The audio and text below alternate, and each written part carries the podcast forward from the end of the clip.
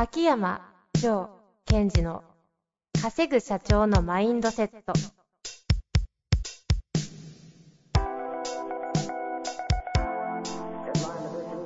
なぜ一流の経営者たちはぶつかる壁を次々と越えられるのか。そこに隠されたマインドの正体。ポッドキャスト「稼ぐ社長のマインドセット」は上場企業から中小企業まで。エグゼクティブコーチングトレーナーとして人材開発を行ってきた秋山城賢治が経営や人生で役立つマインドの本質について分かりやすく解説しますこんにちは、遠藤和樹です。秋山城賢治の稼ぐ社長のマインドセット。秋山先生、よろしくお願いいたします。はい。よろしくお願いします。さあ、今日もね、行きたいと思いますが、はいどうですか？どうですか？なんかさ、こうどうですかって言って最近こう、ドラマばっかりの話になっちゃうんですけど、いいですかね？ドラマなんですか、また？ドラマドラマ。前回は三国志、その前はスラムダンク。そう。最近は、てか、めっちゃ見てるじゃないですか。他のね、他のやつ？三国志95エピソード全部見なきゃいけない見てない、見てない、まだ見てない。他の見なきゃいけ見てるこれね、なんで見たかというと、はい。あの、ほら、例の、イニシャル言おうと思ったらそうなってた。例の社長いるじゃないですか。誰ですか？覇気のええ？覇気のすごい高い。覇気王社長、のすごい王社王社長。あ、大沢さん？いや、言っちゃった。あの、前回ゲストそうそう265そう回出た時。で大沢さんに、はい。秋山さん、長さん、これ超面白いから見てくださいっていきなり連絡来て、はいはい。マジで 見てくれたら分かりますよみたいな見たドラマが、はい。あの、今とても流行っているイテオンクラスという、流行り物会、うん、ネゾフリ。そうそう。はいこれをはい。見て、見たんだ。見てないな。見た見た見た。いやー、よかったですよ。さすが大沢さん。うん。ってことは、普通の良かったって話じゃないってことですね。そうそう。やっぱり経営者とはリーダーとはっていうのは、こう、すごいこう感じていくような、まあ、内容というか、私はそう捉えた。ああ。いや、ひただ暇なんじゃなくてですか？二人とも。やっぱね、移動が減るとね、うん。時間作れるんですよ。いや、あの方は移動多い気がするけど。いや、大沢さんは移動中に見てるんでしょ、きっと。なるほど。で、で、で、で、はいはい。あのーやっぱりリーダーとか、その経営者っていうのは、やっぱり、まあ、最後、ケツを持つっていうか、覚悟していく、その、覚悟していく中で、部下に託すとか、任せるっていうのはあるけども、うんなんていうのかな、その、表面上では部下を信頼して、あることを任せたりするんですね。まあ、皆さん見てほしいですけど。ただ、見てほしいんだ。はい。ただ、こう、腹の底の方であることにコミットしてるから、託せるとか、相手の考えを尊重できるっていうことだなと思ったんですね。なるほど。でね、最近思うのは、ちょっと経営者と話をしてる中で、えっと、そのコーチング的な要素を取り入れて部下と会話をしてますっていう方がすごい増えてきたんですよ。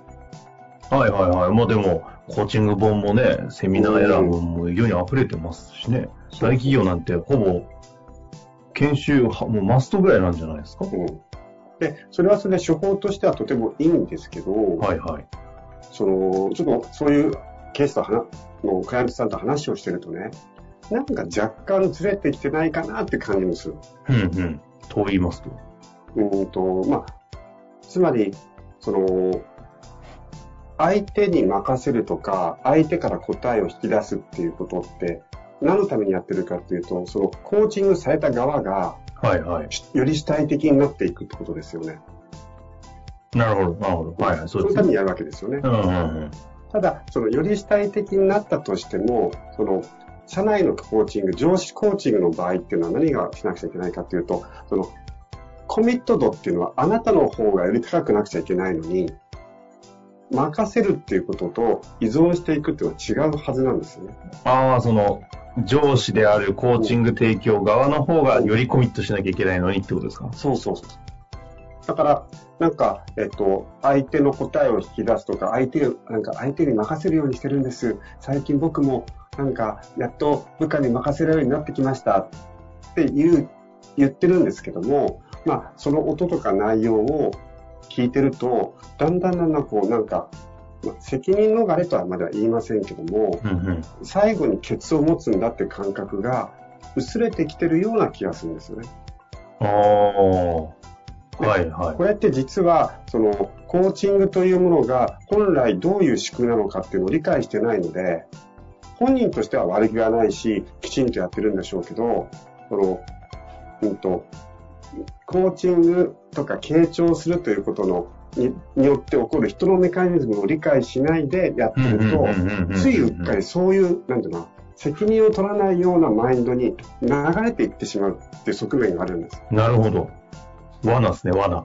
うん、うん、うん。それは具体的にコーチングの仕組みっていうものがどういうものであるっていうのと、改めてどういうことですか？あの、コーチングっていうのは、まあ、特に日本におけるコーチングっていうのは、えっと、第三者というか、えっと、対等なも、対等である人とか、第三者の人が、その人が結果を出すために、えっと、質問をしてあげるっていうのはベースになってるので、はいはい。上下関係がそこに設定してるっていう考え方ではないんですよ。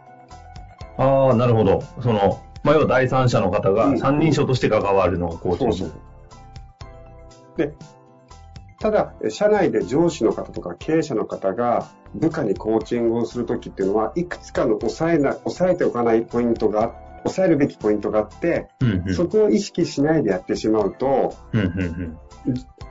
なんか、上下というものの中でケツを持つぞとか、そういうのはだんだんだんだん横になっちゃうんですよね。並列になっちゃう。うんうん。そうすると、なんか、えっと、部下の方とコーチングされた側としては、え、これ主体的というか、社長、本来あなたがやらなくちゃいけないこと、俺にやらされ、やら、やらせてるんですかみたいな感覚になっちゃうことがあるんです。うんうんうんあそういうことがあるので、ちょっとここは、えっと、まあ私もコーチングっていうものを、たまあ、携わったり使ってたり教えてる側としてはね、うん。うんうん。ここは一旦ちゃんとコーチングっていうものはどういうものなのか、社内コーチングをするときには、どこに気をつけなくちゃいけないかってことを、少し整理しないといかんなと思ったんですよ。結果的にじゃあ、秋山先生の感覚からすると、うんその、コーチングスキルを使っている上司の人たちが、うん、自分たちが負うべき責任を取らずに、うん。無意識レベルね。やっちゃってるように見えて責るってことですか？責任までを相手に移管しちゃってるというか。依存しちゃってる。本人は当然そんなつもりはないだろうし。これ全部語り尽くすのちょっと厳しいと思うんですけど、うんうん。そういう意味で言うと、えっと、どう、どうする、そもそも厳しい、コーチングを、いわゆる上司部下で使うのが厳しいのか、うん。仕組みとしてよくメンター制度としてみたいな形によって、第三者が関わることでとか、コーチングスキルっていうのはあると思うんですけど、うんそういう仕組み上の体制でやるべきだって話なのか、この辺はどういうニュアンスなんですか？仕組みが入れられるんだったら、メンター制度でやった方がいい。ただ、それってある程度しっかりしてるっていうか、あの枠組みをちゃんと入れないと難しいので、大きい会社はできるでしょう。まあ中小の場合は、メンター制度よりは、えっと、しっかりと上下っていうことを維持しながら、コーチングを使うっていうことのやり方はあるので、あここを学んでいった方が全然いいですね。あ大枠で言うとどういうことなんですか？いや、そのやり方っていうのは。まあ、一番最初に大切なのは、えっと、オーダーを渡すときに、どうやって相手に自分事として渡すかっていうところを相当デザインする必要がある。うん、うん、で、その上で、そのコーチングセッションの時間帯の時に、えっ、と、どういう自分が感覚、ステートで行うかっていうのがとても重要。はい、はい、はなんか下がってっちゃうんですよね、コーチングやると。い。やる方が。やる方が。スキルに引っ張られて下がっていくんですか？その通り。君はどう思う？みたいな。そうそうそうそう。そのうち、あの、こうやって相手の答えを引き出すんですよって教わって、えっと、君だったらどうやってやるのかな？うんうんうんじゃあどうすればいいと思う？みたいな。なるほど。スキルに引っ張られて、自分の立ち位置、ポジションとかが、ポジションまでもスキルに落ち、スキルに引っ張られ落ちていくみたいな。うんうんうん。ああ、それは恐ろしい罠ですね。ですから、あの、これ、コーチを受けてる側としては、この感覚って感じることって多いと思いますよ、部下の方が。うんなんか社長気持ち悪いとか。はいはい。よく聞きますよね。コーチング習ってきた社長が気持ち悪いっていう、そのね、弊害、語弊もあると思いますけど。なんか、いきなりなんか自分がやる仕事を押し付けといて、どうやってやったらいいと思うだって笑っちゃうとかね。うんうん。昔ね、結構コーチング入ってきたばっかの時そういう話聞きましたけど、ここ最近あんま聞かないとは思ったはいたものの、そうではないということですね。そうですね。多分その背景には、特にその今回のいろんな、まあ、コロナを含めた大変革が起きているので、あの、リーダーとか経営者の方がやり方が見えなくなってきてるから、僕はやり方見えなくなってきてるから、えっと、えっと、部下にやり方考えてもらえみたいなところが無意識にこう起きてるんではないでしょうかってことをちょっと一回皆さんに軽減したいんですよね。ああ、その上で、どういうことなんですか？それはお前の仕事だろうっていう話が言いたいんですか？あ、そうそう、それはそう。ですから、スキルを使っていくときに、きちんと自分のポジションとか、相手にどういう感覚を与えないといけないのかですよ。うんうん。やっぱり上下であるならば、えっと、部下の方は、えっと、上の人がいてくれる安心感を持ったまま自分がやるべきことに突っ走っていくっていう状態を作りたいのに、うんうん。上の人がなんかふーっと覇気とかオーラとかポジション下げてきちゃうと、ケツ持ってくれるのかなみたいな感じになっちゃうんですね。はいはいはい。確かに。不安ですよね。うんだから、その辺の、その、相手にどんな感覚を呼び起こしたいのかっていうことをしっかりと捉えていかないと、なんかこう、本人、社長はそんなつもりはないんだけど、相手から見たら迎合してるように思ったりね。うんうん。なるほど。だけど俺は、なんか、お前のとこまで降りてやって、降りてやって話をしてやってるのに、それでもなんで動かないんだみたいなことになってる。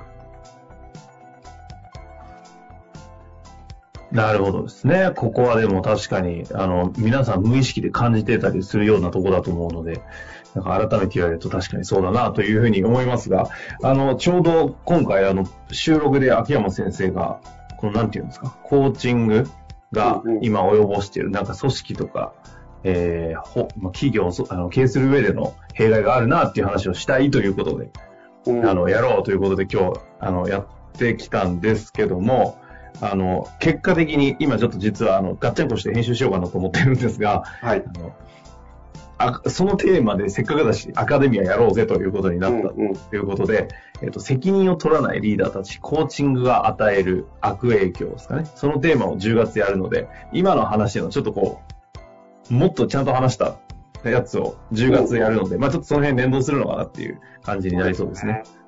あの、私も、こう、このことってすごいちょっと危惧というか、ちょっとちゃんと皆さんしてもらいたいなっていう思いもある一方で、じゃあそれってどうやるのってこともしっかり伝えたいなと思ってるんですよ。なるほど。それは具体的にどうやってやるかっていうのはアカデミアでお伝えできるかなと思ってます。うん。なるほどですね。責任を取らないリーダーたち。なんかなかなか厳しいところですね。まあ、まずは、この、あの、ポッドキャストで聞いてる皆さんとしては、こう自分自身の感覚、最近どうかなと。自分自身の責務、責任に対してコミットできてるかな、部下との対話の中でね。そこは少しチェックしてもらいたいんですよ。そうすると、うーん、いいつの間にか自分は、コミットするって感覚が落ちてるんじゃないのかな、とかそういうのが分かってくると思います。うん。まあ、というわけで、えーその感覚をまず見るには、移転を見るといいということですかね。意見のクラスはい、移転クラス。うんあそうイテウォンクラス見て、あ、いたたたと思った人は、その、通ずるんだ。ちょっと、じゃあ私も見てみます。まあ、というわけで、今日のところは、久々にね、コーチングの弊害的な話ですかね。そうですね。やってまいりました。はい。共感を覚える方も多いんじゃないかなと。特にね、部下側の方が思うんじゃないかなと思うんですけど。まあというわけで、秋山先生、本日もありがとうございました。はい、ありがとうございました。本日の番組はいかがでしたか？番組では秋山城賢治への質問を受け付けております。ウェブ検索で秋山城と入力し、検索結果に出てくるオフィシャルウェブサイトにアクセス。その中のポッドキャストのバナーから質問フォームにご入力ください。また、オフィシャルウェブサイトでは無料メルマガも配信中です。ぜひ遊びに来てくださいね。